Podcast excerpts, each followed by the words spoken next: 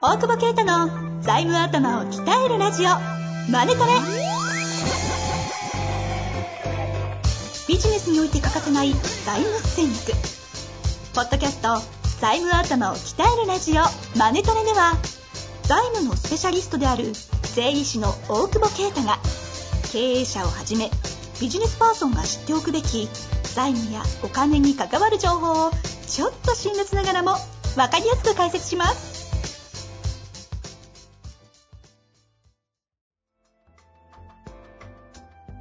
こんにちは。遠藤和樹です。大久保啓太の財務頭を鍛えるラジオ、マネトレ。大久保先生、よろしくお願いします。お願いします。さあ、なんか、コーチングすっごい反響いいみたいですけ ど。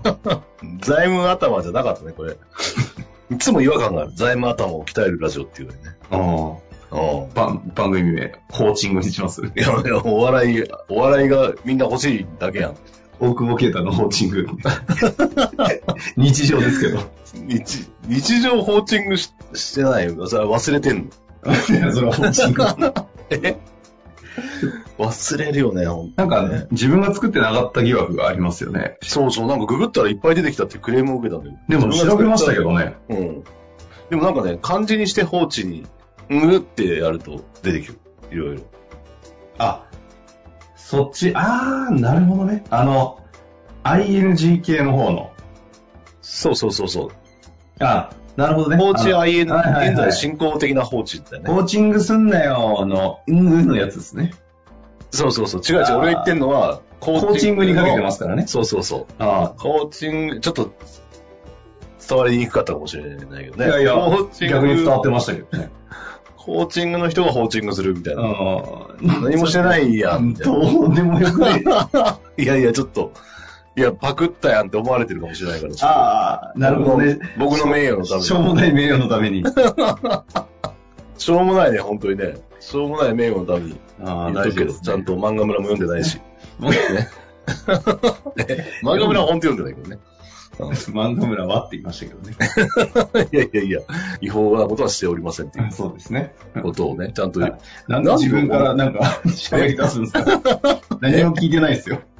いや、なんか、なんとなくその、名誉のために言っとかなきゃなと思って。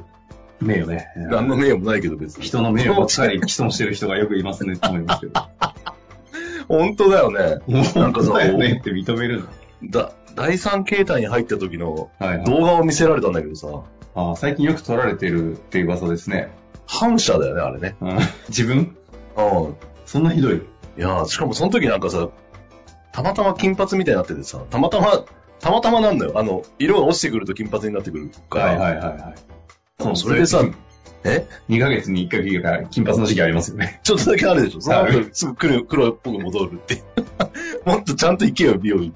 そう。そんで、あのーそんでじゃない、大した話じゃない。別に見て たら金髪で短パン T シャツのさ、さホテルでさ、もう反射じゃん、そんな のその、20代 の子の可愛い20代の 子引っ張られてるんですよ ね。そうそうそう。これ、ひでえなと思って。しかもさ、それ撮ってたのが、その、そのお父さんなんだけどさ、だからもう絶対あの人じゃないですか。そう しかもそれさ、嫁に見せたら弾いてたっていうの、見せんなよって思わない。そん なの。息子が殴られてるそうそう、それ聞くだろうっていう。の。よく、あの、逆解除にならないですいねや、。ほんとよ。そう。昨日、あの、俺が年上だから詰められないだけかもしれないってボソッと言ってああ。た。確かに。確かにね、その通りな気がす る。年上にはやらないからね。やんないですよね。意外と敬語とか使えますもんね。そう、いや、年長者は大、あの、敬えって、ああ。あの、教え意られ外た。意外とね、サラダとかお取り分けするタイプですも んね。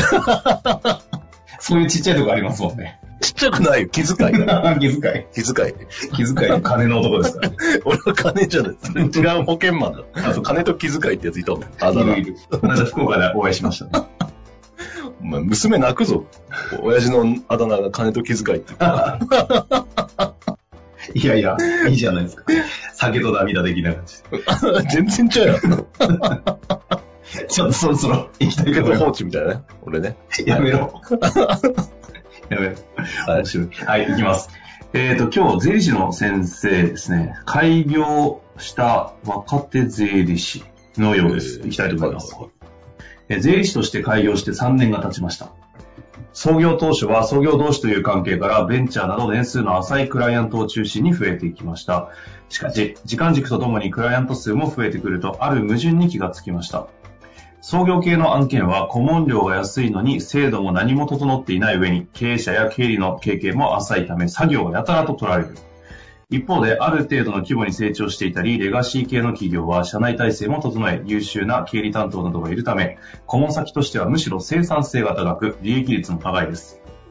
この顧問料と実態のバランスの矛盾について、大久保先生はどのように折り合いをつけて考えられていますかベンチャーなどは勢いもあり、応援したい気持ちもある一方で、社員たちが疲弊する傾向もあり、甚だ悩ましい現実に悩まされております。よろしくお願いいたします。はいはいはいはい。これはもう経験者じゃないですか経験者。ああ、そうね。いや、でも、知ってたからね。えいや、だってそう、そういう当たり前やん、そんなん。あそんなの、だって、勤務時代に知ってたでしょ、そんなん。あ。あ、勤務時代ね。だから、取らなきゃいいねん。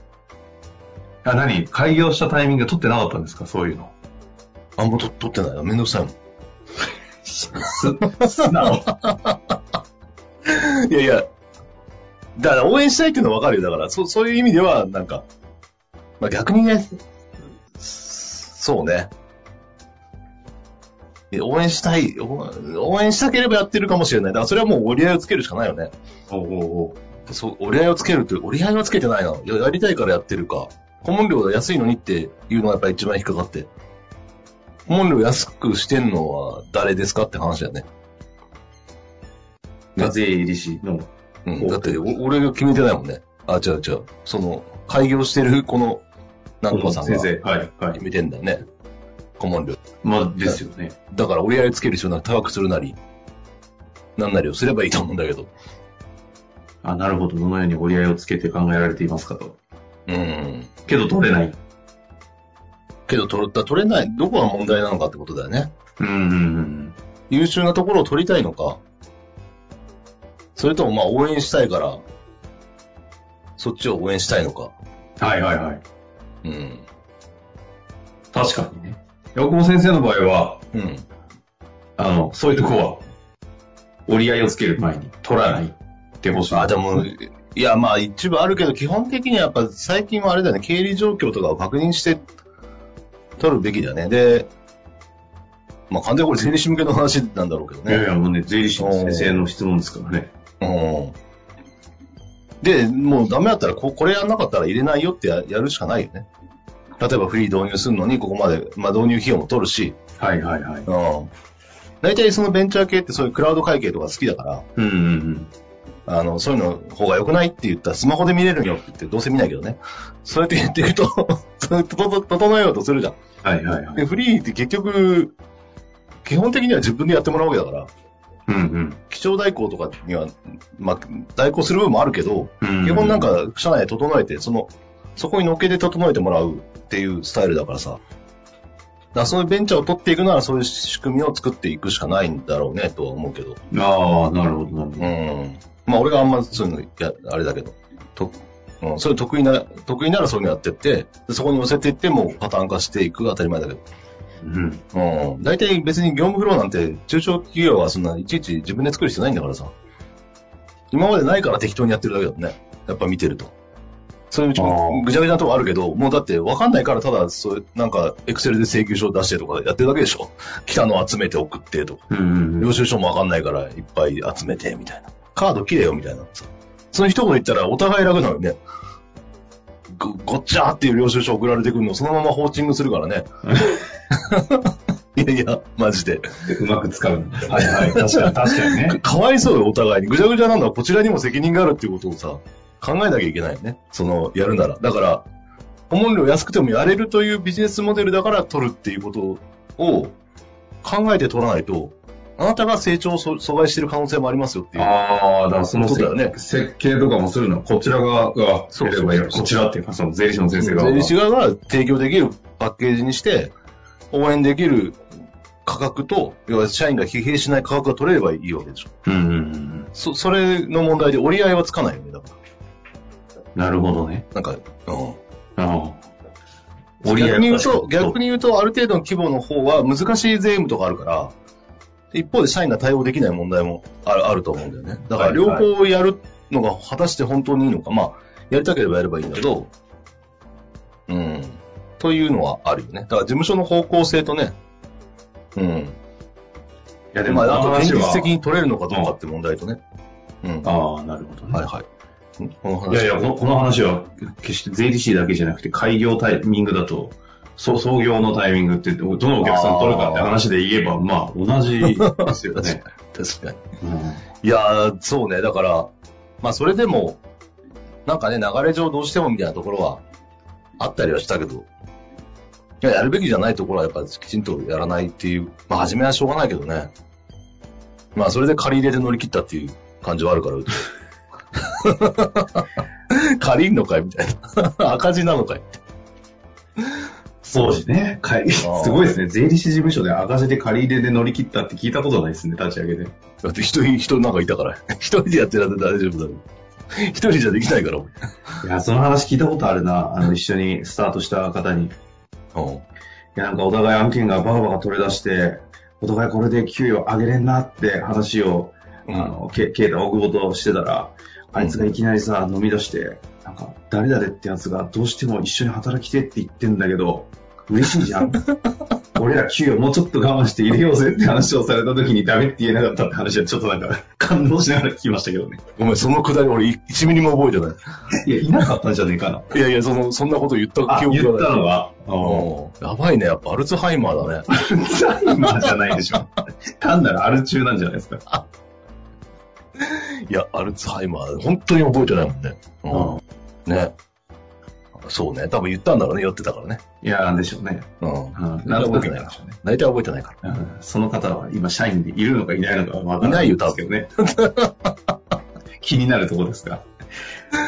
まあ、いうことで、折り合いではなくて、その自分たちの会社の方針を決めていかないと、ここの話は解決もできないし、主導するのはこの税理士の先生側ということですかね。そうね。